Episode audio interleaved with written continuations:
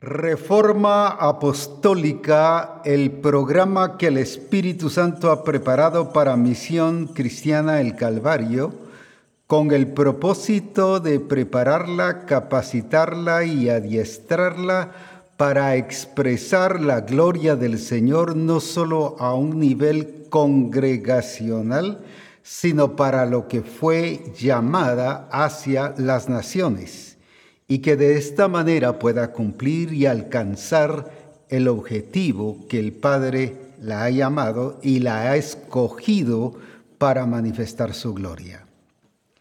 Es por ello que requiere de una entrega y de un compromiso total. Cuando digo total, no estoy hablando solo de un compromiso ministerial congregacional, de privilegios, de expresando una función pastoral, puede ser alguien profesionista, eh, agrícola, eh, empresario, pero es un compromiso total hacia Él de demostración que Él es el Señor sobre todas las cosas. Que en todas las áreas de nuestra vida Misión Cristiana el Calvario revele que Dios es su Señor, su vida, su camino y su verdad. Es por ello que nos está hablando de esta manera y hemos estado viendo indicadores que nos revelan cómo hemos recibido, cómo hemos entendido el valor de recibir lo que Dios nos ha dado. Pero se nota, se muestra. No es solo mire, no, si yo ya he recibido lo del Señor, amo lo del Señor, muy bueno, precioso lo del Señor. No, eso es puro, puro, puro cuento. Es que sea notorio, visible, que se muestre, que se revele, como le dijo el rey a, a Isaac, hemos visto, ha sido notorio. Ahora no nos estás contando, ahora no nos estás diciendo, no, ahora lo estamos viendo. Y eso es lo que el Señor nos está llamando como misión a una iglesia práctica, viviente, que exprese su gloria, que demuestre la grandeza de ese Dios vivo, pero para eso hay indicadores que nos los revelan que nos lo dicen, porque a veces decimos una cosa, pero lo que hacemos es otra. Entonces ese indicador dice que hay un cruce de, eh, hay un choque entre lo que decimos y lo que hacemos. Y eso eh, se llama simulación, como hemos venido hablando. Pero ahora leer eh, o nuevamente en Génesis, el caso de Isaac, viendo los indicadores, como decíamos, que nos demuestran realmente qué estamos haciendo, que nos demuestran cómo estamos, nuestra condición.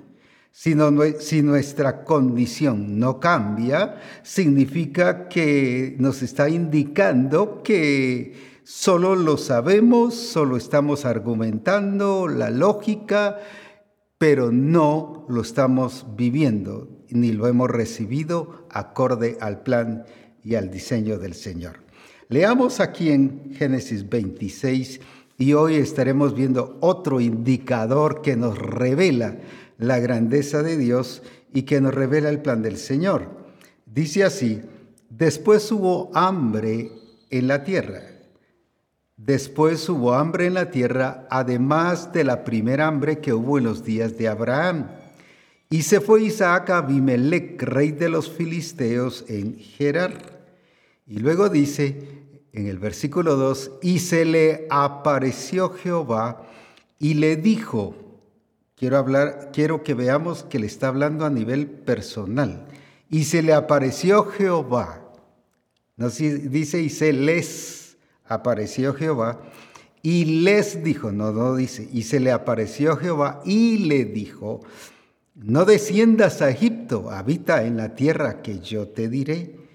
Y luego el 3, habita como forastero en esta tierra y estaré contigo y te bendeciré porque a ti y a tu descendencia daré todas estas tierras y confirmaré el juramento que hice a Abraham tu padre. Quedemos ahí, luego volvemos a Génesis. ¿Cómo nos habla la escritura de estos indicadores que nos revelan qué estamos haciendo y cuál es nuestra actitud? ¿Cuál es nuestra actitud a lo que el Señor nos está entregando? Y eso dice mucho. Porque muchos, como decimos, sí, sí, qué precioso lo que el Señor me dio, me dio palabras proféticas, me habló, me dijo, y me dijo que iba a ser grande en este lugar y que iba a ser muy bendecido y que la gloria de Dios iba a manifestar en mi vida. Pero ahí nos quedamos. Un indicador que solo nos dice que sabemos, que conocemos y que quizás lo predicamos, pero que no lo estamos viviendo. La prueba es el caso de Moisés. Moisés, el Señor viene y le habla y empieza a, vivir ciertos procesos y los pasa, los supera. Pero hubo un indicador que nos muestra que Moisés no se cuidó de terminar los procesos, no al estilo Pablo. He terminado mi carrera he acabado el ministerio que el Señor me dio. Él estaba cuidadoso de terminar los procesos, mientras que Moisés solo cuidaba proceso y proceso y proceso, y al final dice la escritura que no santificó al Señor, cuando él en vez de, de hablarle a la peña, tocó la peña. Y el mismo Señor le dice, no me santificaste y se quedó en el último proceso. ¿Y cuántas veces nos pasa así que no honramos al Señor de una manera completa, sino en este caso cuando dice, no me santificasteis, le está diciendo a Moisés que él no le honró hasta el final entonces uno de los indicadores que si hemos recibido lo que el Señor nos ha dado, no es una parte, no es la mitad, no es la tercera parte, no son tres partes de lo que Él quiere que hagamos, es todo un plan, un diseño, un propósito completo. Y ahí es donde nos quedamos y fracasamos. Lo cual vemos al, ver otra vez a Isaac, no se quedó en el primer pozo que le cerraron, donde le despertaron. La palabra del primer pozo significa contención, donde eh, era despertar sus, sus ah, pensamientos, sus sentimientos, sus emociones. Eso significa contender, provocar a las emociones. Y no se quedó allí y siguió al otro pozo, que significa enemistad. Ahora ya no eran las emociones, ahora eran relaciones. Relaciones que ellos eran los que estaban provocando malas, pero pensaban que era Isaac el, ejecutor de estas relaciones malas. Y enemistad, y, se quedaban en enemistad con los demás, pero no era él el que se quedara en enemistad, era ellos los que estaban provocando. ¿Y cuántas veces hay familias que se quedan enemistadas porque nosotros estamos siguiendo el plan del Señor? O gente del pueblo, gobernantes enemistados con nosotros por eso. Y nos interesa más, ah, pero es que para que no haya problema y no haya enemistad, mejor con prudencia guiemos esto y hagamos las cosas. Desde allí estamos deshonrando a Dios y es un indicador que nos importa más lo que dicen los demás que lo que dice el Señor. Mientras que a Isaac no le importó qué dijeran los demás que le hicieran la guerra, la batalla, que le dijeran que era un loco, que, que, que cómo era eso que estaba sembrando en un tiempo donde no había lluvia, que no iba a prosperar, que todo iba a fracasar, que todas las cosas le iban a fallar, que nada le iba a salir y saber cuántas cosas más les dijeron. Pero él se fijó, se determinó a honrar a Dios y no se postró ante el sistema. Digo, no se postró en el sentido que honrar significa que yo me estoy postrando ante alguien. Si yo honro, por ejemplo, las circunstancias más que honrar a Dios, significa que yo me estoy sometiendo a las circunstancias, que yo me estoy rindiendo, que yo me estoy postrando, y eso se llama adoración. ¿Cuántas veces estamos adorando más las cosas o lo que dicen o lo que nos atacan que a Dios mismo? Y ese es un indicador que no hemos aprendido a recibir. Ahora, Isaac en este caso nos revela que sí él había aprendido a recibir y entendía que cuando Dios hablaba, hablaba correctamente, hablaba directamente y, y lo llevaba a que hiciera justamente lo que él quería que debía hacer. Por eso es muy importante el entender nuestra preparación en estos indicadores. Como decíamos la vez pasada, llegamos no preparados para experimentar y vivir la bendición de Dios. Hablábamos de asuntos de prosperidad financiera, pero aquí estamos hablando de una prosperidad de avanzar, de desarrollar carácter, de demostrar la firmeza, porque la prosperidad no está limitada a asuntos económicos. Hablábamos, por ejemplo, de que Él nos quiere bendecir, pero nos hemos comido la semilla.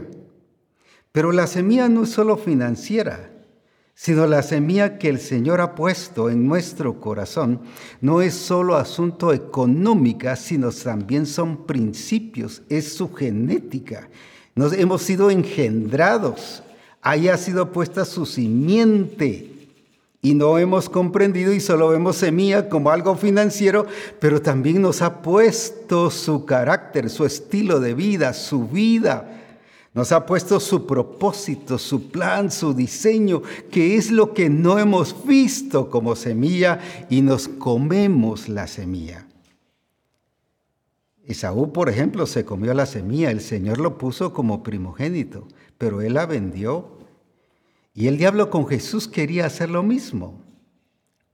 O más bien trató de hacer lo mismo, pero Jesús se, actuó como un una persona que había sido engendrado por el Espíritu Santo no se comió la semilla, sino usó la semilla para manifestar la gloria de Dios.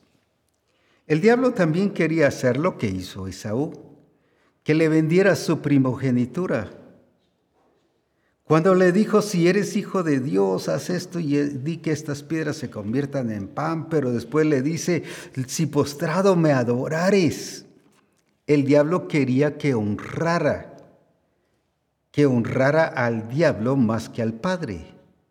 Quería quitarle esa posición y esa vivencia de hijo, pero era su primogenitura, porque dice la escritura que él era el unigénito hijo de Dios y que luego llegó a ser el primogénito entre muchos hermanos.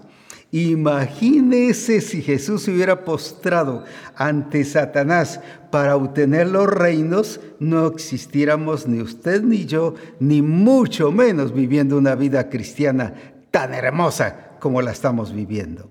O por lo menos que debiésemos vivir una vida plena que Él nos ha dado bajo su propósito. Mientras que Moisés al principio, como dije, sí entendió los procesos, pero al final no entendió que tenía que terminar los procesos. Y nos quedamos a medio camino. Ahora es muy importante lo que el Señor hizo con Moisés. Por ejemplo, ahí en, en Éxodo capítulo 3, cuando le dice, quita el calzado de tus pies, hablábamos que santidad no es solo estar apartado. Santidad es el quitarnos el calzado de los pies, significa el quitar nuestras tradiciones, nuestro estilo de vida, nuestras costumbres de cómo nos estamos moviendo y expresando. Él venía de una cultura egipcia y el Señor viene y le dice, no, aquí te vas a meter pero te vas a meter en, no solo en mi ambiente, te vas a meter en mi potencia, y lo voy a explicar, ustedes dirán, no, no, no, y si alguien me escucha, ya está predicando energía o, herejías, perdón, y, ya está predicando cosas contrarias, ya se salió del punto y, lo metió a que él viviera y experimentara la potencia de Dios. Y cuando dice que nos ha colocado en los lugares celestiales juntamente con Cristo, es precisamente para eso y lo explico de la potencia de Dios, como dije, algunos dirán, no, no, eso, ya el ser y tener la potencia de Dios, no, eso, eso solo a Dios le pertenece, no a mí. Ahí está la trampa del diablo donde nos ha torcido y equivocado. Cuando Él nos dice la gloria que Él me dio, y es una gloria donde viene implicada su potencia, su manifestación para que Él se expresara como el Padre se ha expresado, solo que a nivel ahora de un hombre, porque Él fue hecho carne, Él se hizo carne para que expresara ahora la potencia de Dios, y lo voy a explicar mucho más amplio. Ahora viene Él y dice, esa misma gloria, no otra, no la mitad, no la cuarta parte, no una décima parte, sino esa misma gloria que Él me dio, yo se las he dado. Él nos ha metido en esa potencia de Dios para vivir como personas poderosas en Cristo Jesús, no para vivir vidas mediocres donde estamos honrando el sistema donde las iglesias hoy en día están doblegadas y sometidas al sistema del mundo, pero no solo a asuntos de temas que han establecido las entidades internacionales, sino al estilo de vida. Y eso fue lo que no entendió la iglesia, por ejemplo, la iglesia de Éfeso. En Efesios 4:17 dice que vivían como los otros gentiles. No entendieron vivir en la potencia de Dios y se les habló de los lugares celestiales y es donde cinco veces menciona el estar en los lugares celestiales y le está dando y rematando y remachando como decimos, sin embargo no entendieron el vivir en eso. Y aunque dice en el capítulo 1 la supereminente grandeza del poder de Dios, escuche esto, la cual operó, no otra, no operó en Pablo, en Moisés, eh, solo lo estoy mencionando con nombres, sino operó en Cristo. Ese mismo poder dice que va a operar en los que creemos en Él. Así que está hablando de la potencia de Dios, y no solo potencia de Dios, sino súper eminente grandeza de su poder. Entonces la pregunta es, ¿por qué estamos respondiendo tan limitado y pobremente a la expresión de Cristo hacia las naciones? Y por eso es que el Señor viene y le habla a Moisés, entra, quítate, quítate todo eso. Lo que pasa es que no nos hemos quitado el calzado de los pies.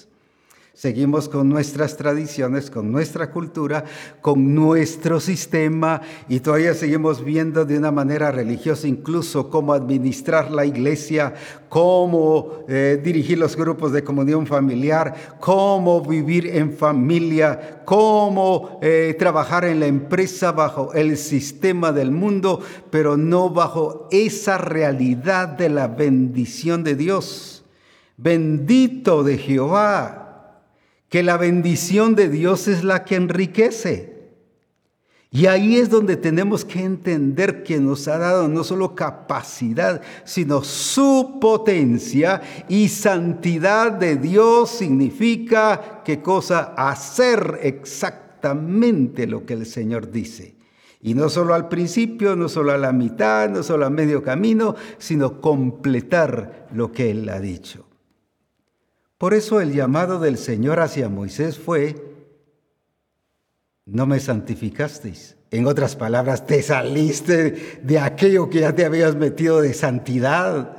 Te saliste no solo del ambiente de santidad, porque hemos equivocado que santidad es solo apartarse del mal. No, si yo estoy viviendo santo, yo no estoy pecando. Sí, pero está haciendo según mundo. Está viviendo según mundo. Su familia está según mundo. Y lo vamos a explicar en un rato. Su empresa está según mundo. Sus pensamientos y sus argumentos todavía están según mundo. Por eso Pablo le decía a la iglesia de Corinto, las armas de nuestra milicia no son poderosas, o que son poderosas en Dios, pero para la destrucción de fortalezas, de argumentos, de asuntos que ponemos, barreras que ponemos. Pero le voy a explicar por qué existen esas barreras y que si hay un espíritu que está afectando y dañando la iglesia de Jesucristo y que no hemos discernido que nos está afectando y que nos está dañando y limitando, estorbando y no solo estorbando para que no se haga, sino a veces nos permite que tengamos logros, como en el caso de Moisés, pero al final paz, nos detiene y fallamos. No cumplimos el propósito y el objetivo del Señor. Entonces uno de los indicadores es honrar a Dios, pero el error o lo contrario de eso es honrar el sistema el mundo como lo hizo la iglesia de Roma, que eran conformados a este siglo. ¿Y qué hacían? Adoraban a los, los reptiles, adoraban todo el sistema. Esa iglesia se postró ante el sistema y no se postraba ante Dios. Entonces esos indicadores nos dicen que no recibieron nada, porque dice que lo invisible se les hizo visible. Mire qué privilegio. Uno diría, no, hombre, el Señor trabajándolo así, oh, yo manifestaría la gloria de Dios. Sin embargo, le voy a demostrar que muchas cosas las está haciendo igual que los de Iglesia de Roma. Veamos esto. Cuando Pablo llega y va hacia Asia y hacia los diferentes lugares como un ministerio, como un misionero para llevar el mensaje de Jesucristo. Encontramos aquí en Hechos 16, 6 y 7 cuál es la actitud de un verdadero ministro de Dios, y no estoy hablando porque sea de los cinco ministerios, haya sido apóstol, profeta, evangelista, estoy hablando bajo esa realidad que la escritura dice que somos ministros de un nuevo pacto, ministros competentes y que está hablando de la iglesia en general. Así que estoy hablando de usted y estoy hablando de mí.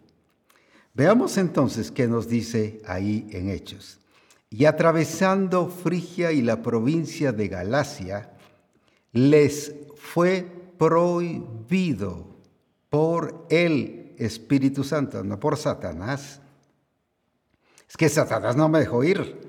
No, aquí fue el Espíritu Santo el que les prohibió hablar la palabra en Asia. Quiero que lo leamos otra vez y atravesando Frigia y la provincia de Galacia, les fue prohibido por el Espíritu Santo hablar la palabra en Asia. Y uno dice, ahí viene el argumento, pero si me envió a todas las naciones y me dijo que vendría aquí al Asia y que predicaría, y yo fui enviado para... Ahí viene la lógica y ahí viene entonces el argumento y ahí viene eh, nuestras ideas y el choque contra, pero si yo, yo quería ir a estos lugares, pero el Espíritu Santo que dice, no los dejó ir. Y muchas veces hay cosas que el Señor no nos deja hacer y se las eh, ponemos, el diablo me está estorbando, cuando es el Espíritu Santo que le está estorbando muchas veces. No estoy hablando cuando son consecuencias. Estoy hablando cuando está dentro haciendo el plan y el propósito del Señor. Porque otra cosa son consecuencias. Por ejemplo, que se descuide de comer y se enfermó y que eso le causó otra cosa, se rebeló contra algo que el Señor dijo. Y como les conté la semana pasada lo que me pasó a mí, esas son consecuencias. No estoy hablando de esto. Estoy hablando de gente que está haciendo y que está tratando de cumplir lo que el Señor les encomendó de ir hacia las naciones. Pero ahora, esta gente no es gente que se deja llevar por sus argumentos, por sus ideas, o porque asume, o porque quiere, pero es que queremos ir ahí a predicar la palabra, no es hablar otra cosa. Y fuimos enviados a predicar la palabra, pero el Espíritu Santo les dijo, no. Es gente que está atenta, no a lo que quiere hacer, sino a lo que debe hacer bajo la guía del Espíritu Santo. Eso es honrar a Dios. Si ellos se hubieran ido, hubieran honrado el sistema del mundo. Hubieran actuado como todos los demás, guiados por sus emociones, sentimientos, como generalmente pasa. Pero honraron a Dios. Ese es un indicador de haber recibido no solo una prosperidad económica, sino una prosperidad espiritual, un desarrollo, un crecimiento y un estilo de vida guiado bajo el Espíritu Santo. Pero el siguiente versículo también nos dice algo parecido. Y, y, vea esto, qué es lo que nos está diciendo. Y cuando llegaron a Misia, intentaron ir a Bitinia, pero el Espíritu no se lo permitió. Entonces, bueno, si no vamos a Frigia, si no vamos a tal lugar, pues vamos a este otro lugar. Al fin y al cabo hay muchos lugares para predicar la palabra. No estaban haciendo lo que querían, aunque intentaron ir a misia. A sí, a ir a ese lugar. Entonces, pero ¿qué viene? Y dice, y el Espíritu Santo no se los dejó, pero sujetos al Espíritu Santo. No fueron. Si el Espíritu Santo dice que no, no aunque nosotros querramos ir, aunque entendemos que, que, somos llamados hacia las naciones y que tenemos que predicar, pero en este momento el Espíritu Santo nos está diciendo que no. Y no es no, no es sí, como muchas veces se cree, que al decir no estamos diciendo sí, o si decimos sí es que no. No, no, Dios no habla dos lenguajes, dos idiomas. Él habla claro. El Espíritu Santo les prohibió y en este caso dice el Espíritu Santo no los dejó. Pero ¿cuál es la, la, aquí el indicador de una persona que recibe y sabe recibir y está en el arte de recibir, que es el que hemos venido trabajando en, en Isaac? que es que sabe escuchar y sabe ser guiado por el Espíritu Santo. Mientras que en nuestras acciones como esposo, como esposa, como empresario, como profesional, como presidente, como ministro, como alcalde, cristiano, asumimos que podemos hacer lo que queremos. Y eso nos enseña Isaac. El Señor le dijo, te quedas allí donde yo te voy a decir. ¿Y qué hizo? Se quedó. Uy, pero el lugar está difícil, uy, pero, pero las circunstancias todas son negativas. Eso sucede mucho en cambios pastorales o en cualquier lugar a donde el Señor nos quiere llevar.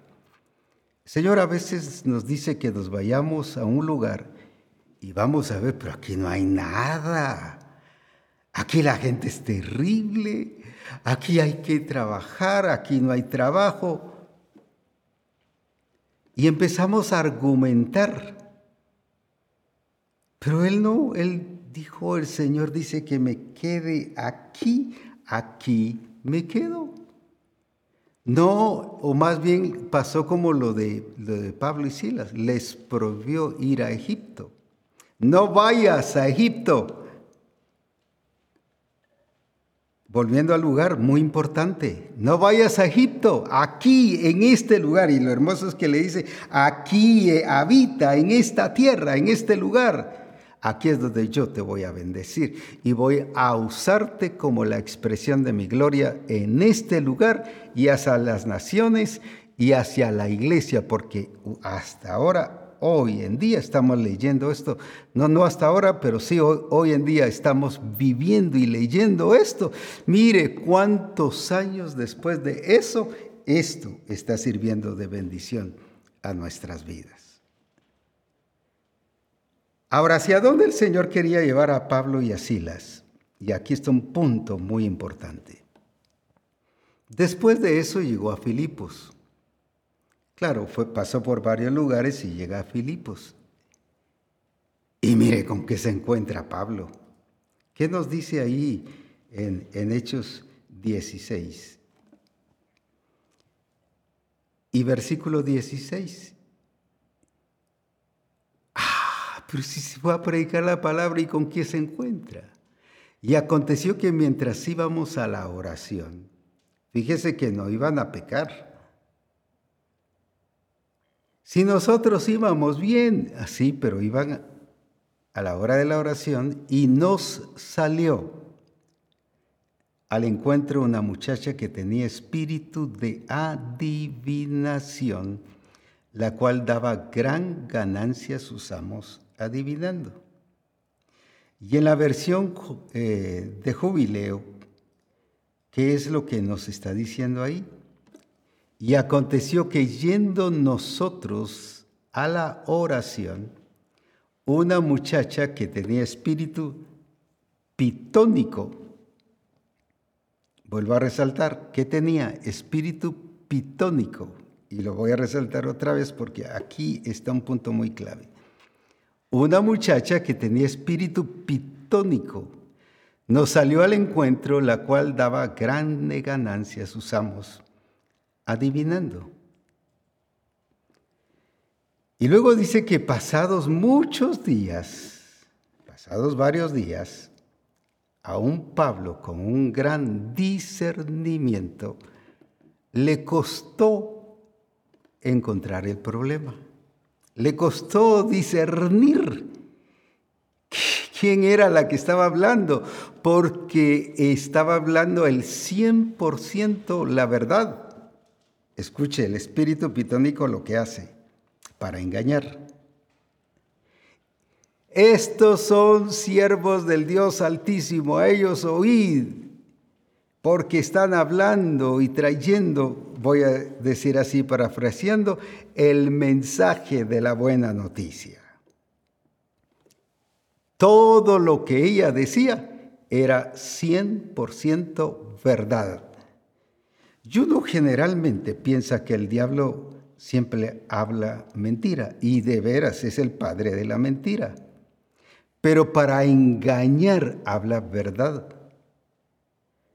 Pero es una verdad que nos lleva a la lógica, al razonamiento, a argumentar, a defender lo que supuestamente creemos y nos provoca a actuar según el propósito del enemigo. Ahora quiero que veamos esto, un espíritu pitónico, y quiero decirlo claramente, en el original cuando dice allí, no dice que había espíritu de adivinación, sino dice exactamente pitón. En el original, ya los traductores lo llevaron como ella adivinaba, pusieron que tenía un espíritu de adivinación, debilitan la enseñanza.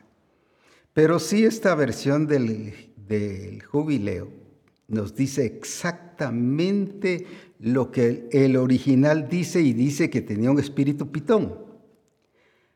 Ahora, esto nos lleva a entender una cosa mucho más amplia. Cuando lo vemos solo como adivinación, rebaja. Y por eso es que la iglesia no ha podido ver la enseñanza o la revelación que hay aquí. Pero aquí va. Entre las serpientes hay serpientes y hay víboras, pero hay unas que no voy a describir las diferentes, porque son muchas clases de serpientes y de víboras, pero hay una que viene y muerde, introduce el veneno y si no hay una atención médica rápida, te mata. porque el veneno mata.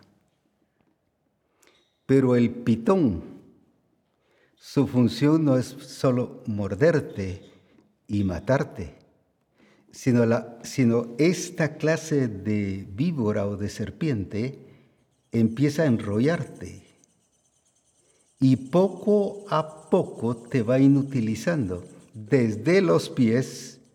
Recuerda que el Señor le habló a Moisés de quitarse la planta de los, o, quitarse los, los, su calzado para que lo que pisare, pisare en un lugar santo y en un lugar correcto. Pero el pitón no es su propósito matarte, sino ahogarte. ¿Y cómo lo va haciendo? Poco a poco te va enredando hasta el punto que llega a donde ya no puedes respirar y te ahoga. Y eso es lo que el enemigo ha estado haciendo con la iglesia. Si podemos ver en la parábola del sembrador, especialmente hay varios en Mateo 13 o en diferentes lados, y muestra los espinos. Y dice, esto ahoga la palabra, y recuerde que ha dicho que la palabra es la palabra del reino, o sea, palabra verdadera. Pero hay algo que ahoga, veamos qué es lo que ahoga. Entonces este, este espíritu pitón, ¿a qué está llevando a la iglesia? Y que luego vamos a ver qué instrumento utiliza para confundir a la iglesia. Entonces es muy importante entender por qué el Señor lleva a Pablo ahí, pero era para destruir ese espíritu de confusión, ese espíritu erróneo, ese espíritu en el cual servía para engañar y lo vamos a ver más adelante. Entonces veamos si logramos tener en, esa parábola lo que, o en esa escritura lo que esa parte nos menciona, que dice, y parte cayó entre espinos, y los espinos crecieron, y que dice, la ahogaron. ¿Pero por qué? Veamos el, el siguiente versículo. ¿En qué consistió que la ahogaron? Y el espíritu pitón su función es ahogar la revelación de Dios, ahogar el diseño, ahogar el propósito, pero parte cayó en buena tierra. Pero cuando está explicando la palabra, la, parábola del sembrador, si los vemos anteriormente, dice que en qué consiste el ahogamiento, que dice que, que se angustian, que se afanan en las riquezas de la vida no que busquen riquezas, si el Señor nos llama riquezas. Recuerde que a Jesucristo le fue dado el poder, la gloria, riquezas.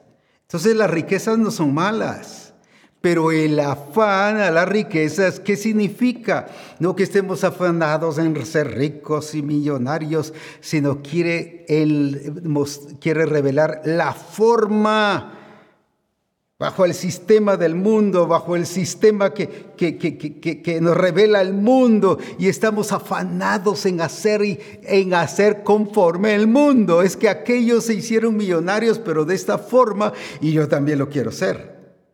Te estás ahogando y ahí hay un espíritu pitónico que te está enredando.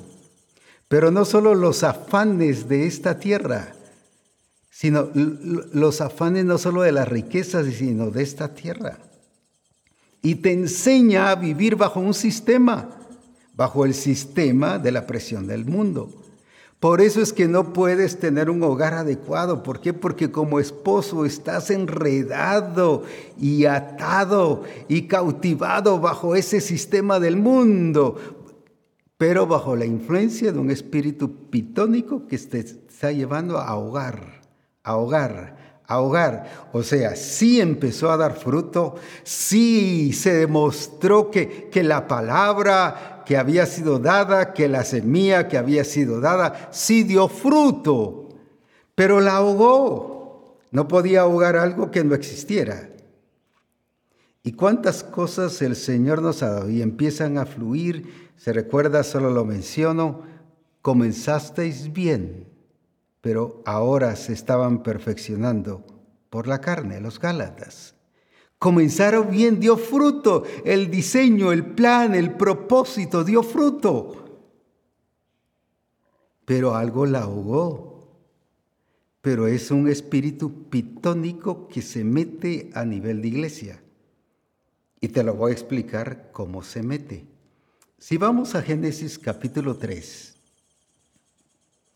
versículos 1 y 2, ¿cómo es que se mete en la iglesia y en los hijos de Dios? Leámoslo entonces. Pero la serpiente es aquí, no define cuál es, sino está hablando de serpiente. Era astuta pero mire cómo empezó y qué empezó a hacer. Más que todos los animales del campo que Jehová Dios había hecho, ahora empieza, aquí está el punto que quiero enfatizar, la cual dijo a la mujer, con que Dios os ha dicho, no comáis de todo árbol del huerto. Y el versículo 2, y la mujer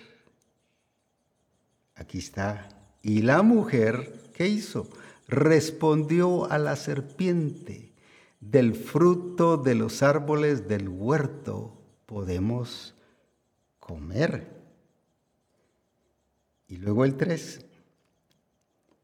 Pero del fruto del árbol que está en medio del huerto, dijo Dios, no comeréis ni le tocaréis para que no muráis. ¿Qué instrumento o qué recurso utilizó la serpiente para ahogar la palabra que el Señor les había dicho y que Él había establecido para sus vidas, su trabajo y para su estilo de vida? No comeréis. Pero ahora viene y ahoga la palabra y los ahogó hasta el punto que los sacó del huerto. Ya no con la naturaleza que había sido dada de parte del Padre, sino ahora con una naturaleza adámica, que se conoce como naturaleza vieja, que fue la que fue crucificada por Cristo en la cruz. Ahora, ¿qué usó? Dice que la serpiente le dijo, pero la mujer le respondió, ¿qué hay ahí entonces? Diálogo. El enemigo siempre te llevará a dialogar lo que el Señor te ha dicho, porque lo de Dios no se dialoga, lo de Dios se obedece. Si Él dice no comer de ese fruto, ¿para qué dialogar? ¿Para qué comentar? Porque en el, día, en el diálogo, aunque esa es una de las cosas que el sistema del mundo fomenta, diálogo, diálogo, diálogo, hay que dialogar. Claro, hay cosas si uno va a un restaurante, le pregunta a sus hijos, a su familia, qué quieren comer. Ah, pues yo quiero carne, yo quiero marisco, yo quiero fideos, yo quiero esto. No estoy hablando de eso, estoy hablando de lo que Dios dice y te lleva a dialogar. Y ahí es donde te atrapa y te empieza a enredar. Y te voy a mostrar algunos casos que espero que dos o tres sean más que suficientes para que lo podamos comprender. ¿Cuántas veces el enemigo nos lleva a dialogar lo que Dios ha establecido? Cuando lo de Dios no es para dialogar, no es negociable. Lo que Dios te dice que hay que hacer, ¿Por qué? Algo que veo en Isaac, volviendo a, Génesis 26, 2, especialmente el, eh, el 3 y luego el 6. Génesis 26, especialmente el 3, y de ahí vamos a trasladarnos a Habita como forastero en esta tierra y estaré contigo y te bendeciré porque a ti y a tu descendencia daré todas estas tierras y confirmaré el juramento que hice a Abraham tu padre. Ahora que dice el 6, habitó pues Isaac en Gerar, me encanta eso.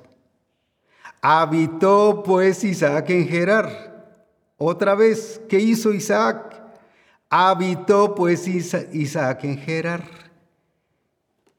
¿Qué hubiésemos hecho nosotros?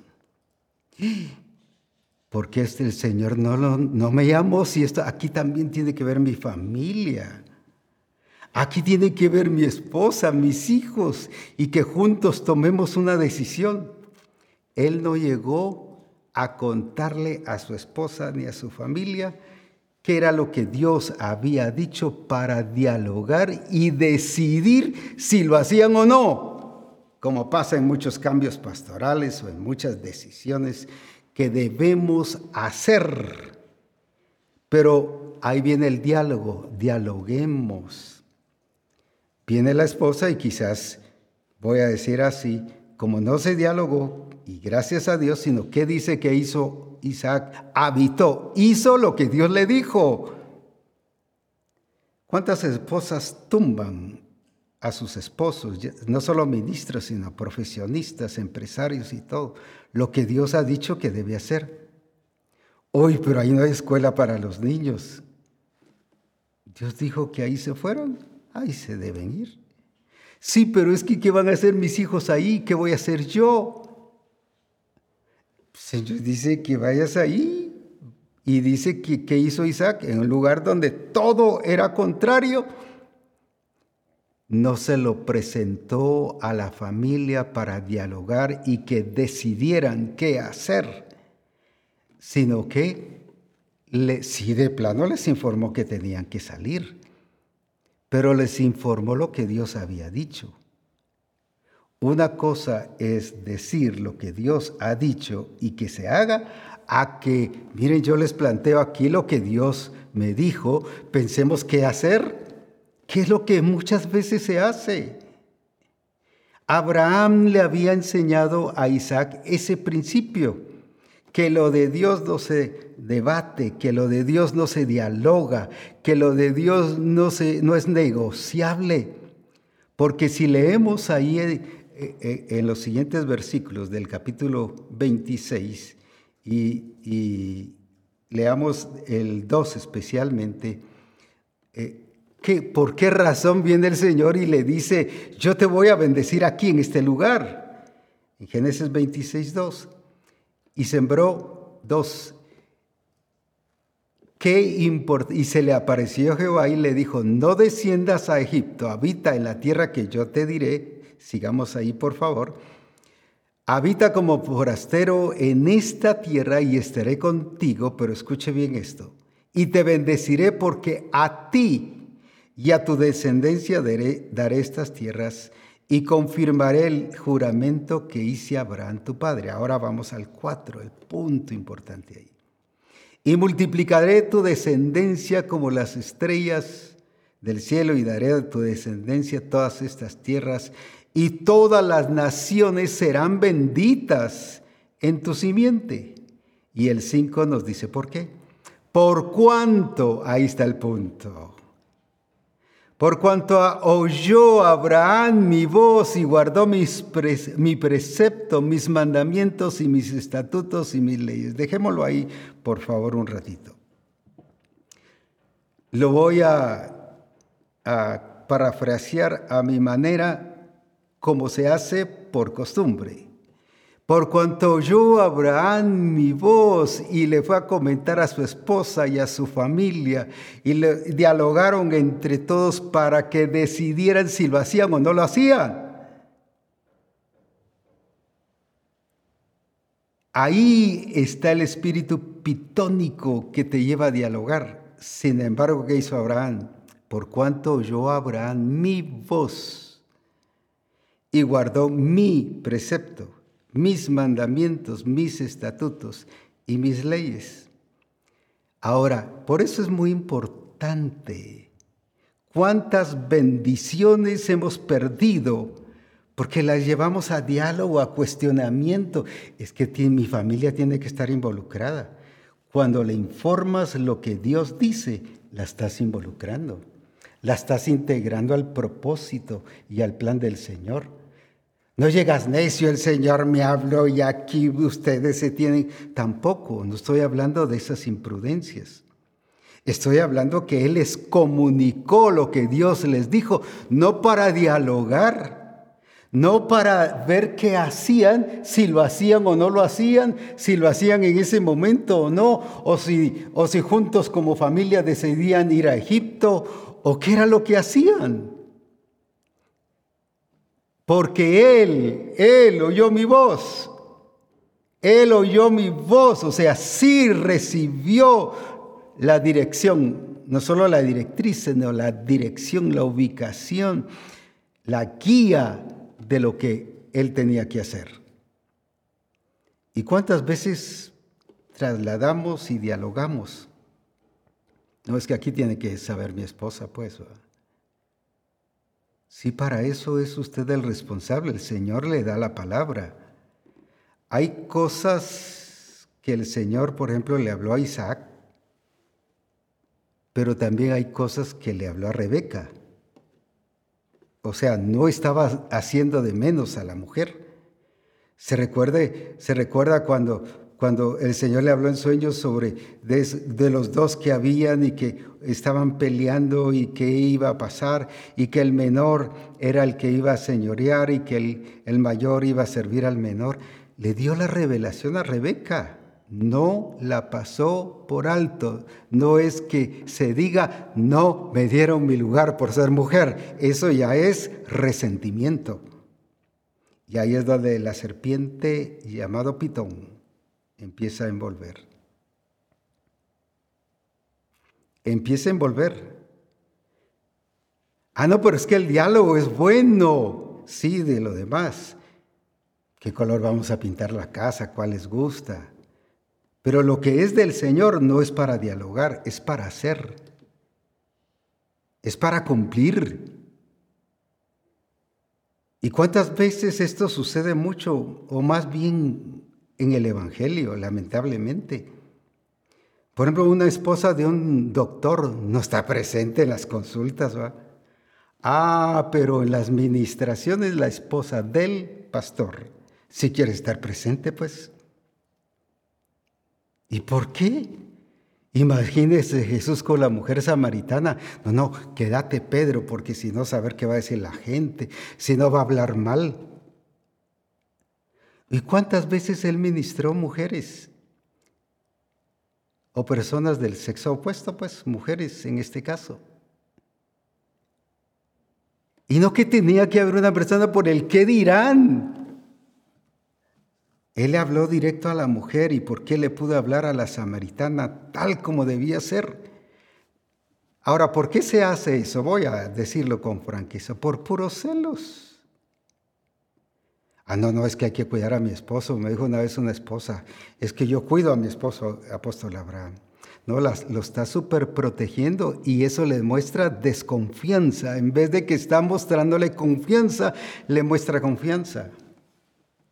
Y recuerde que la escritura dice que el rey, el rey Usías, siendo rey, se fue a ofrecer un sacrificio.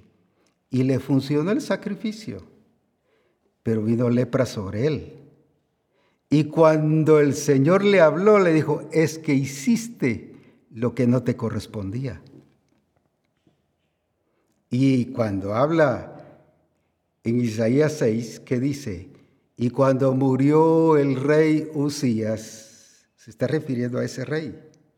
¿Y por qué se murió leproso? ¿Pero por qué se murió leproso? Porque se metió a hacer algo que no le correspondía. Si el Señor, si el diseño del Señor hubiese sido que en estos casos debiese estar incluida la esposa, le hubiera dicho a Isaac, llama a tu esposa y quiero hablar con ellos pero le habló a Isaac.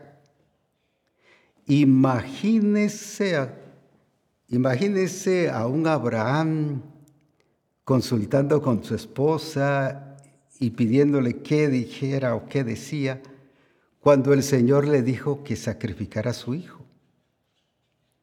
Hoy se le hubiera venido todas las naciones encima, pues me refiero hablando de guerra y ¿cómo te atreves a que nuestro hijo sea sacrificado? ¿Cómo le dijiste sí al Señor? ¿Cómo crees el espíritu no solo de madre, sino de dominio, de control y de manipulación hubiese salido? El espíritu pitón hubiera enrollado a Abraham y no hubiera obedecido a Dios. ¿Y cuántas veces pasa eso? Como dije, eso sucede mucho en el Evangelio, que tiene que estar la esposa ahí. Muéstrame un versículo donde el Señor le dijo, por ejemplo, a algún siervo, tráeme a tu esposa porque quiero hablar con los dos juntos. Si le quería hablar a Rebeca, le habló a Rebeca. Si le quería hablar a Isaac, le habló a Isaac. Me encanta cómo el Señor le dio lugar al hombre y a la mujer cuando iban a ser Jesús. Le habló a José, pero también le habló a María. Ah, no, vénganse los dos así, así que eh, aprovechamos y matamos dos pájaros de un tiro y además los dos están aquí y luego dialogan para que vean cómo está la situación. No, él le dio lugar a la mujer, pero en el lugar que le correspondía. Pero también habló con José y no dijo una cosa a José en el sentido erróneo o contrario y a María otra cosa Sino los dos entendieron su plan, pero no lo juntó. Dialoguen. Les digo esto para que dialoguen y vengo en tres días para ver qué me van a responder. Es que lo de Dios no se dialoga y el espíritu pitón lo que hace es irte enredando y ahogando la palabra y ahogando la revelación, ahogando el diseño, ahogando el propósito de Dios en tu vida. Y ahí es donde caemos y por eso es que seguimos en la misma condición. Mira, el Señor nos ha dicho que nos va a bendecir como empresarios, que nos va a bendecir en todas las áreas de nuestra vida, pero nuestra condición sigue la misma. El mismo esposo, la misma esposa, eh, las mismas acciones. No sales de la crisis y, estás en lo mismo, te tiene enredado. ¿Pero qué es? Es un espíritu pitónico que está obrando y manifestándose en la iglesia. Por eso es que en Gálatas capítulo 3 y versículo 1, mire lo que le dice Pablo, especialmente en la versión del jubileo, y si lo podemos ver allí. Oh Gálatas insensatos, ¿Qué dice ahí en la versión del jubileo? ¿Quién os hechizó para no obedecer a la verdad, ante cuyos ojos Jesús el Cristo fue ya descrito como colgado en el madero? O sea, ya se les había dicho y se les presentó al Cristo real, verdadero, el madero, y dice como colgado el madero entre vosotros, en el madero entre vosotros. En otras palabras, Pablo está diciendo, pero mucha, ¿qué les pasa si yo les presento al Cristo real? Pero alguien les hechizó. Y esa es la función del espíritu pitónico. ¿Y cómo, cómo los hechizó? Empezándoles a quitar la verdad. Y les mostró una verdad lógica, una verdad razonable, una verdad humana, en otras palabras, la función del espíritu pitónico es que la iglesia viva un cristianismo humanista bajo el sistema del mundo, arrodillado bajo el sistema del mundo, adorando el sistema del mundo, honrando el sistema del mundo más que a Dios. Esa es la función del espíritu pitónico. Hechiza. Aquí no hechizó una persona Aquí no hechizó solo al pastor, aquí no hechizó al apóstol, al profeta, al evangelista, a los dones ministeriales que habían ahí en Galacia. Aquí hechizó toda la congregación. Ah, no, no, no, ¿cómo va a ser? Sí. Ninguno estuvo previsto, nadie se preparó para vencer ese espíritu pitónico. Ah, no, es que solo lo miraban como adivinación.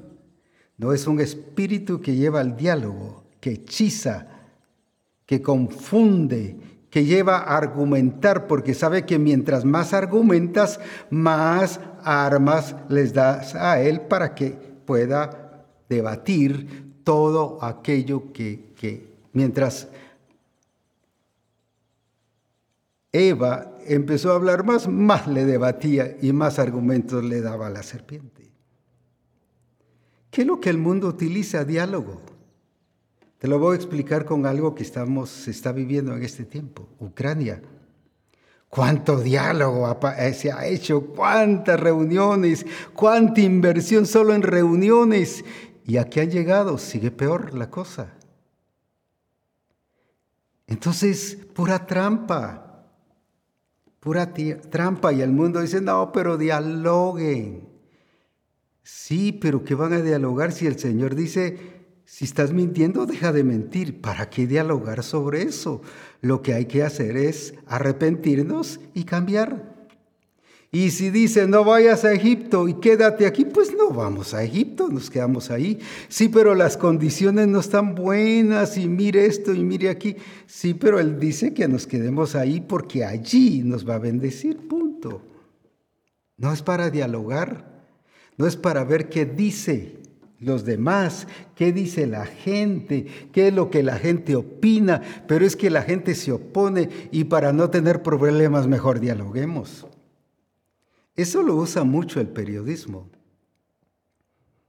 Los debates. Mire cuánto debate. Uy, si todos los debates arreglaran los problemas de las naciones, ya estuviera arreglado el mundo dígame y muéstreme, mande un debate, sea de algún periodismo internacional o nacional, que haya producido cambio en un país, en un gobierno, dígamelo, no existe. Es solo para confundir a la gente, para que la gente eh, se despierte con sus propias opiniones y conclusiones, para manejar y manipular el ambiente de la gente. Pero ¿qué hacen los debates? ¿Qué hace el diálogo? Nada. Por eso es que yo en lo personal no acepto ninguna entrevista. En varios lugares donde dicen, no, pero explique qué es lo que la misión hace, las iglesias necesitan aprender. Puro cuento para que uno caiga en la provocación y luego, pero ¿por qué esto? Se lo explico con el caso del ciego que fue sanado. Jesús viene y sana a un ciego. En Juan capítulo 9. Pero ¿qué pasó? Produjo debate. ¡Uh, qué guerra le hicieron! ¿Qué guerra le hicieron a la familia? O sea, lo de Dios produce debate. El enemigo quiere eh, que, que, se estén debatir para quitarle su fe, para quitarle su vivencia, su realidad de lo que había vivido. Qué glorioso, no se gozaban ni daban gloria a Dios. Qué buenísimo, que era ciego y ahora ve. Nada, estaban peleando que por qué, que quién lo había hecho. Veamos algunos versículos relacionados con eso. Entonces los vecinos, los que antes le habían visto que era ciego, decían, ¿no es este el que se sentaba y mendigaba? Pero luego, ¿qué dijeron? Entonces decían, Él es, y otros, a Él se parece. Y Él decía, yo soy. ¿Y qué más ahí? Y le dijeron, ¿cómo te fueron abiertos los ojos? Curiosos, produciendo debate, produciendo diálogo, produciendo que Él soltara, como decimos, la sopa de su experiencia y de su vivencia al Señor, pero no para glorificar a Dios, sino para atacarlo. Y eso es lo que el enemigo, la serpiente, esta llamada pitón, está llevando a la iglesia y aceptando todas estas cosas. y dejándose llevar por los ataques que el enemigo está haciendo. Pero eso te dice, es un indicador si estás honrando a Dios o honrando a los demás, el sistema.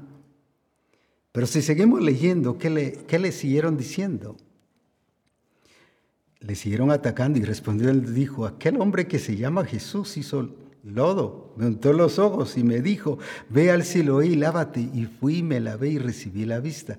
Mire, el haber entrado en el diálogo, mire ahora lo que le dijeron los demás. Entonces le dijeron, ¿y dónde está él? Y dijo, pues no sé. Y era cierto, no sabía si él estaba ciego, no lo conocía, lo podía ver allí y sin saber que era él. Y luego el 13, y dice, llevaron ante los fariseos al que había sido ciego. Mire qué tramposos.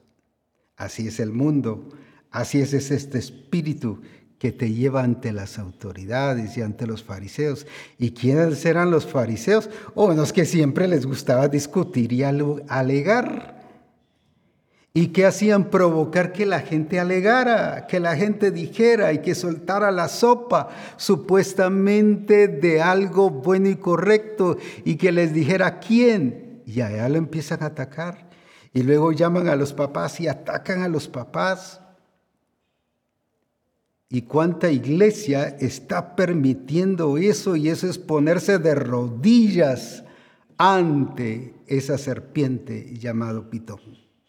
Y en vez de estar enfocada en el propósito y en el plan del Señor, estamos enfocados y atrapados en lo que dicen, en lo que se oponen, en lo que resisten y nos detienen y nos paralizan o no completamos el objetivo del Señor. Estamos distraídos en los debates, estamos distraídos en defender. Me llama la atención mucho y lo utilizan mucho evangélico y mucho pastor. Cuando allí Casidoro de Reina, en la versión 60, especialmente cuando Pablo, Pablo habla de su ministerio, ahí ponen Pablo defendiendo su ministerio. Pablo lo que estaba mostrando era la realidad de su ministerio, su ubicación, su identidad personal y ministerial. Él no estaba defendiendo, es que la verdad no se defiende. La verdad es totalmente poderosa y grandiosa para ella misma, voy a decir así, defenderse. No tenemos por qué defender la verdad. A mí me han llamado en varios lugares a donde he ido, en países, que las radios, los periodistas me llaman o a veces las mismas asociaciones de pastores me llaman, venga a defender su ministerio apostólico. Y les digo, yo no tengo por qué defender mi ministerio apostólico. Y me toman a mal. Qué orgulloso, que como no tiene cómo defender, que no tiene base bíblica, que no tiene fundamento, que digan lo que digan. ¿Por qué, por ejemplo, me atacan mucho? Porque ustedes sí creen que la iglesia va a ser perfecta antes que Cristo. Yo le digo, ¿y entonces qué vino a hacer Cristo en la cruz? Están poniendo un Cristo que no cumplió su propósito. Además, la escritura dice, sed pues vosotros perfectos como vuestro Padre Celestial es perfecto. No lo estoy diciendo yo, la escritura lo dice. Y si lo dice, sed, no está hablando del cielo, está hablando de aquí. Y luego dice, sed pues vosotros santos. En otras palabras, vivid en esa potencia de Dios. Una iglesia que ni las puertas del Hades prevalecerán contra ella. Ustedes están hablando de una iglesia debilucha, de una iglesia eh, eh, errónea, de una iglesia confusa, y yo por dentro digo, es el espíritu pitónico que estos están presentando y viviendo. Y de eso de alguna manera lo he estado hablando eh, en las reformas anteriores en relación a la adoración. Por ejemplo, hay muchos coros que decía que van en contra del diseño.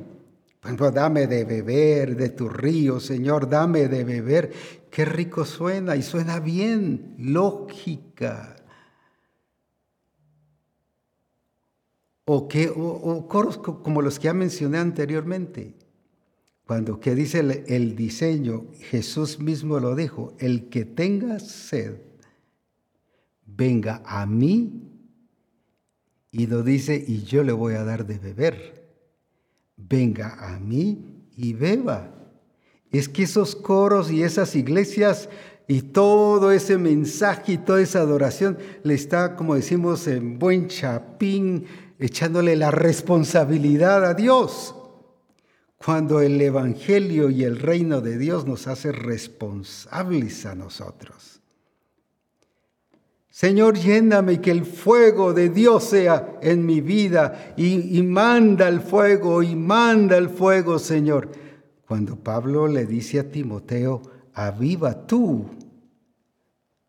aviva tú, Tú eres el responsable de avivar en esa función sacerdotal, la función del sacerdote dentro de las varias funciones que se le había indicado al sacerdocio que debiese tener, era mantener el fuego encendido. Pero le pedimos, Señor, enciéndeme, Señor, que mi lámpara se encienda, enciéndela, Señor. Y cuando hay una lucha, Señor, reprende al enemigo, Señor, ata al enemigo, saca al enemigo de mi vida. Si eso le toca a usted. Y eso es lo que nosotros enseñamos, la responsabilidad de un evangelio del reino en la cual nos implica a nosotros.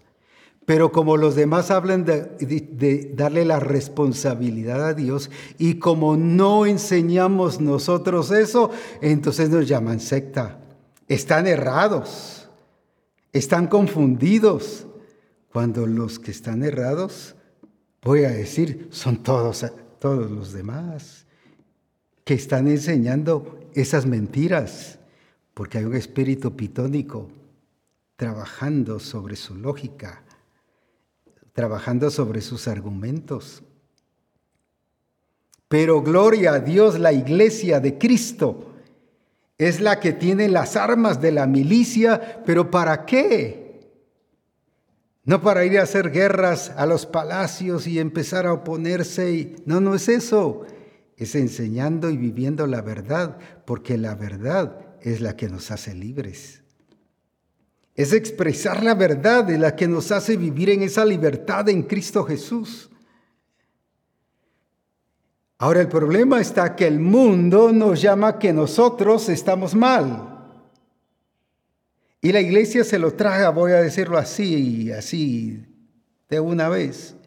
Y la iglesia para que no la vean mal, bueno, hagamos como los demás entonces, para que no se enojen y que los demás ministros nos acepten y que las demás iglesias nos acepten. Es que no nos tienen que aceptar porque nosotros nos estamos haciendo a ellos. Eso es deshonrar el nombre del Señor, es un indicador negativo o que nos revela que estamos actuando de una manera negativa y contraria. No son ellos los que nos tienen que regir, es el mandato del reino de Dios, es lo que Dios ha dicho. Quédate aquí, pues quédate allí, no, es cuestionable. No es que vamos a decidir, bueno, para que no se enojen, vamos a cantar los coros que ellos dicen. Y como no cantamos los coros, somos una secta, nosotros somos los cerrados.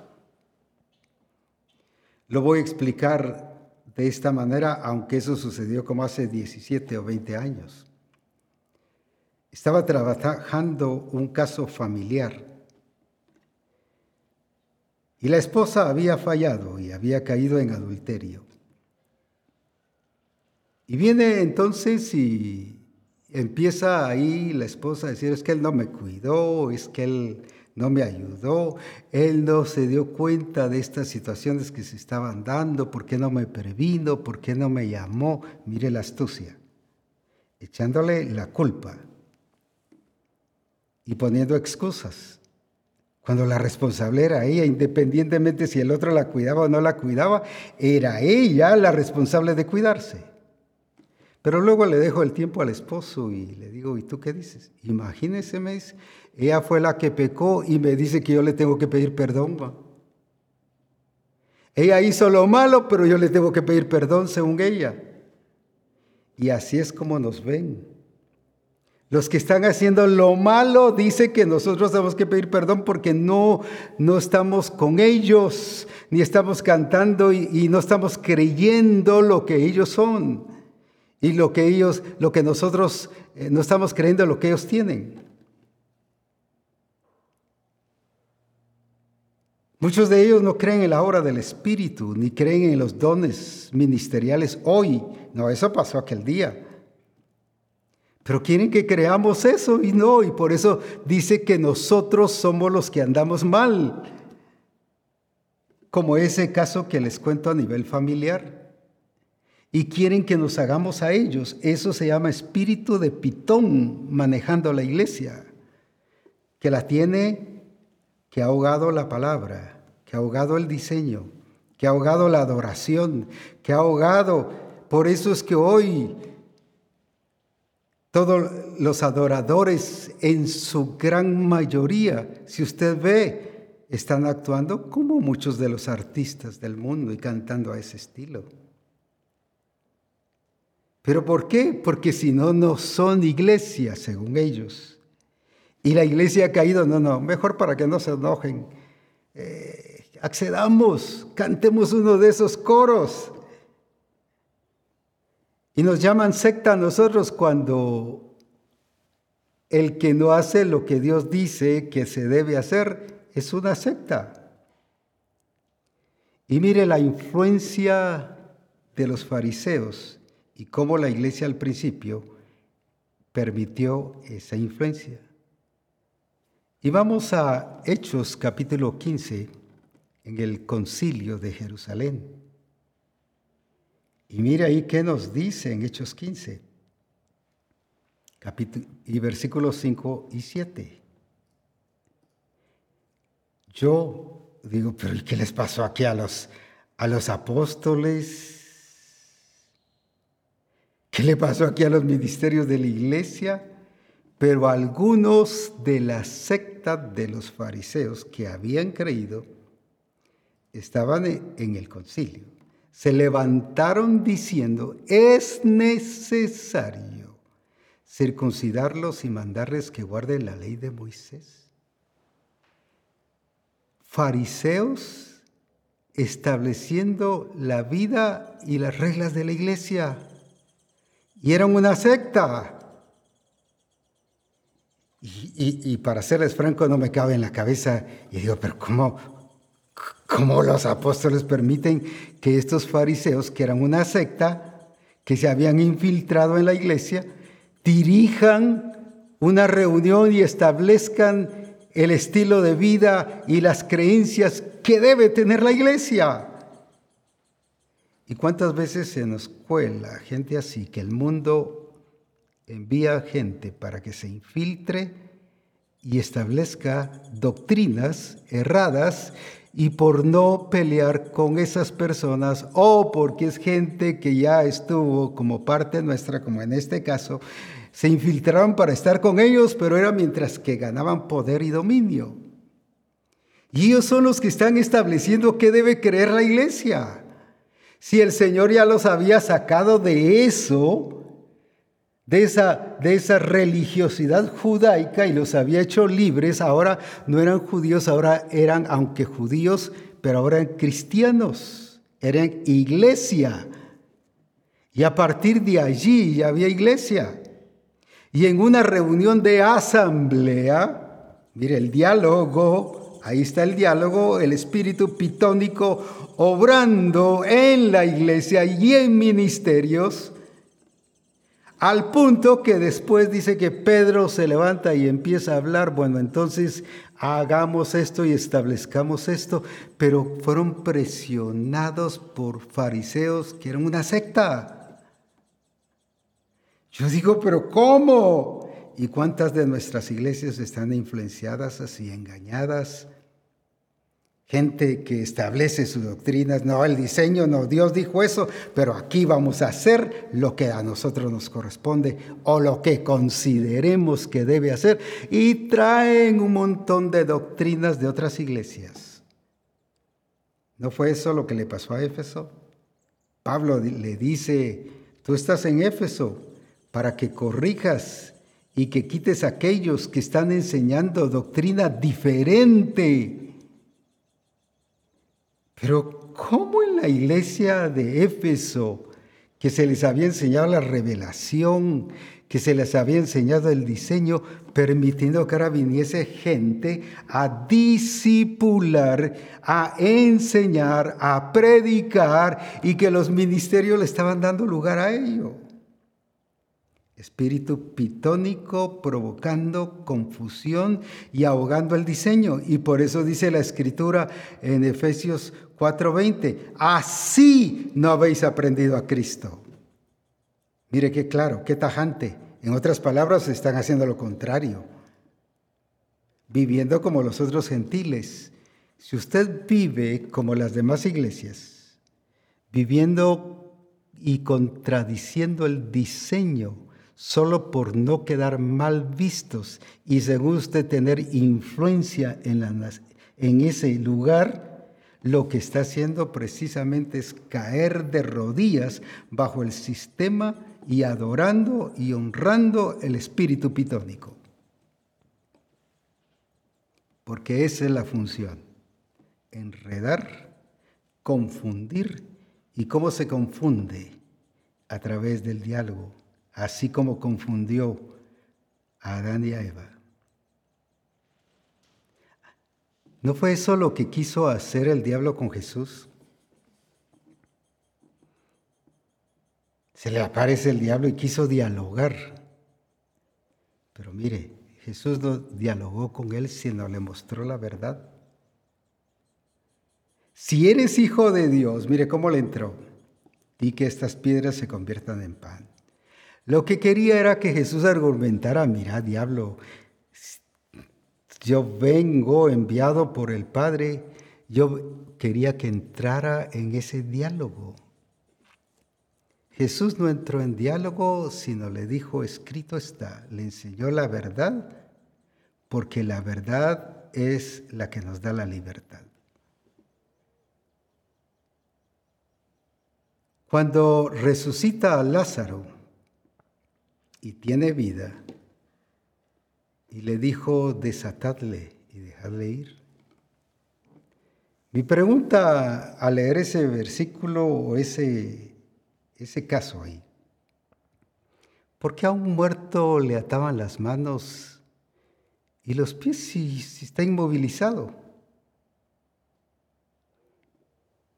Usted lo toca, lo golpea, agarra una escoba y le da. Entonces, ¿para qué atarlo? Tenía vida ahora pero necesitaba ser desatado.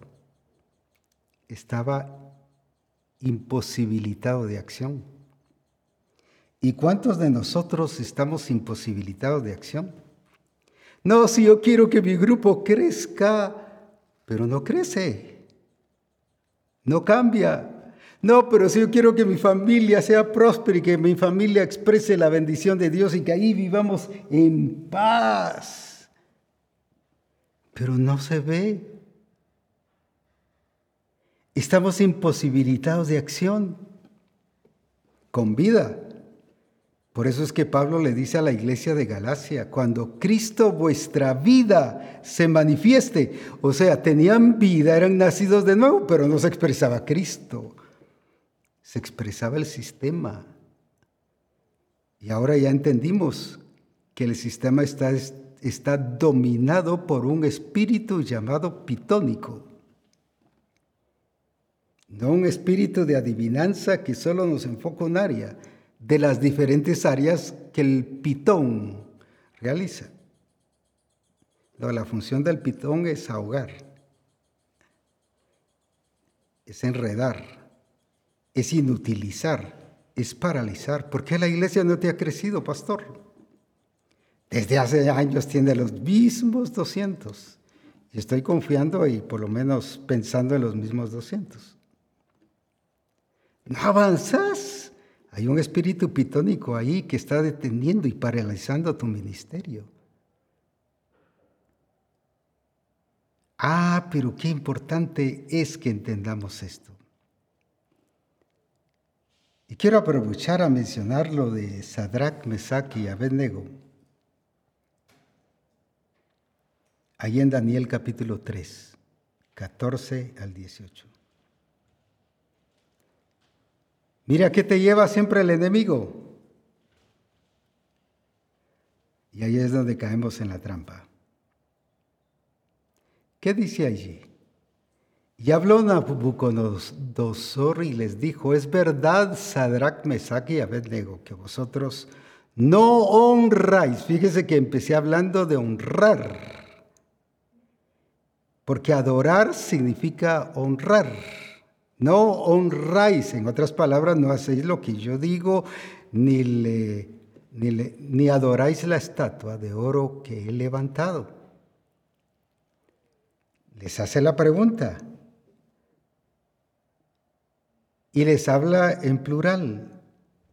Ahora, ¿qué viene? ¿Qué actitud? Ahora pues, estáis dispuestos. Mira, ya lo lleva a que piensen, como quien dice, vuélvalo a pensar, platíquenlo entre ustedes, que al oír el son de la bocina, de la flauta, del tamboril, del arpa, del salterio, de la zampoña y de todo instrumento de música, os postréis y adoréis la estatua que he hecho, porque si no la adoraréis en la misma hora. Versículo 16, seréis echados, o ese versículo, seréis echados en medio de un gordo de fuego, en otras palabras, sus vidas están en juego aquí, ardiendo, y que Dios será aquel que os libre de mis manos. ¿Y qué hubiéramos hecho usted y yo? ¿O qué hubiéramos hecho? ¿Qué hubiera hecho la iglesia en general? Bueno, mejor platiquémoslo si nuestra vida está en juego. Tenemos familia, allá está en Jerusalén. Nosotros mismos vamos a ser quemados. ¿Cómo va a ser si... Y alguien podría haber sugerido, pero si ahorita honramos al Dios del Rey, Después nos podemos arrepentir y reconciliar con el Señor. Pero ¿qué dijeron ellos? Me encanta eso y cuando eso lo leí hace 57 años, marcó mi vida. Sadrach, Mesach y Abednego respondieron al rey Nabucodonosor diciendo, oh, no es necesario que te respondamos sobre este asunto. Los estaba llevando a que dialogaran, a que platicaran, a que vieran si cambiaban de opinión, a quitarles su firmeza, a quitarles su fe, a, a dañarles y a confundirles pero ¿qué significa eso? No era solo que estuvieran haciendo lo que el rey decía, sino habla de honrar a su Dios. Y cuando tú o yo vivimos bajo el dominio y las enseñanzas y la confusión y el hechizo de ese espíritu pitónico, estamos honrando al Dios del mundo. Y eso pasa en iglesias, ministros, trabajadores, lo que usted quiera que podamos mencionar aquí. Y la iglesia se está postrando ante el sistema. ¿Cuánta iglesia hoy está postrada ante el mismo sistema del mundo porque no ha entendido del espíritu pitónico? ¿Quién os hechizó para no obedecer la verdad? y que se cantara, se viviera, se actuara, se expresara una iglesia, pero de acuerdo a un espíritu, pero no el Espíritu Santo, sino un espíritu pitónico. El Señor hoy nos llama a que seamos libertados. Y alguien podrá decir, apóstol Abraham, ¿y podrá orar por mí? No, porque dice, y conoceréis la verdad, y la verdad es la que va a ser libres. Aquí define a quién usted está honrando. Aquí al quien usted permita que influencie y que esté trabajando sobre su vida, su empresa, su familia, sobre la iglesia, sobre el ministerio, sobre los dones que el Señor le ha dado, ahí define, ahí describe, ahí muestra a quien usted está postrado. Es el tiempo que hagamos que la verdad de Dios sea expresada en nuestra vida y que ese espíritu pitónico, así como hizo Pablo, aunque le costó entender, porque dice que después de varios días se dio cuenta que aunque era verdad lo que estaba diciendo, pero era un enredo. Y viene Pablo y puso en orden y la sacó, y sacó el espíritu pitónico. ¿Cómo vamos a sacar el espíritu pitónico? No yendo con el pastor, pastor, ore por mí, por favor, sáqueme el espíritu pitónico. No, es viviendo, actuando y expresando la verdad como lo hizo Isaac. Quédate aquí y se quedó allí. No importara las condiciones, eso es vivir la verdad. Déjeme concluir con esto. Lo de Dios no es cuestionable ni negociable. Por eso Jesús dijo, yo no puedo hacer nada por mí mismo. No porque fuera necio. No porque fuera de aquellos así testarudos, como decimos, no. Es porque él entendía que fue engendrado. Y su misma genética y naturaleza no lo dejaba hacer otra cosa fuera de lo establecido por Dios. Así es como Dios espera de usted y de mí y de cada discípulo de Misión Cristiana del Calvario. Dios no espera que solo seamos valientes y esforzados, sino que seamos gente que principiemos y pasemos los procesos, pero que terminemos los procesos alcanzando el objetivo. Bendiciones adelante, pero libres en Jesucristo y no cayendo en el yugo de esclavitud. La vida en Cristo y en el Espíritu del Señor es vida de libertad. Que Dios les bendiga grandemente.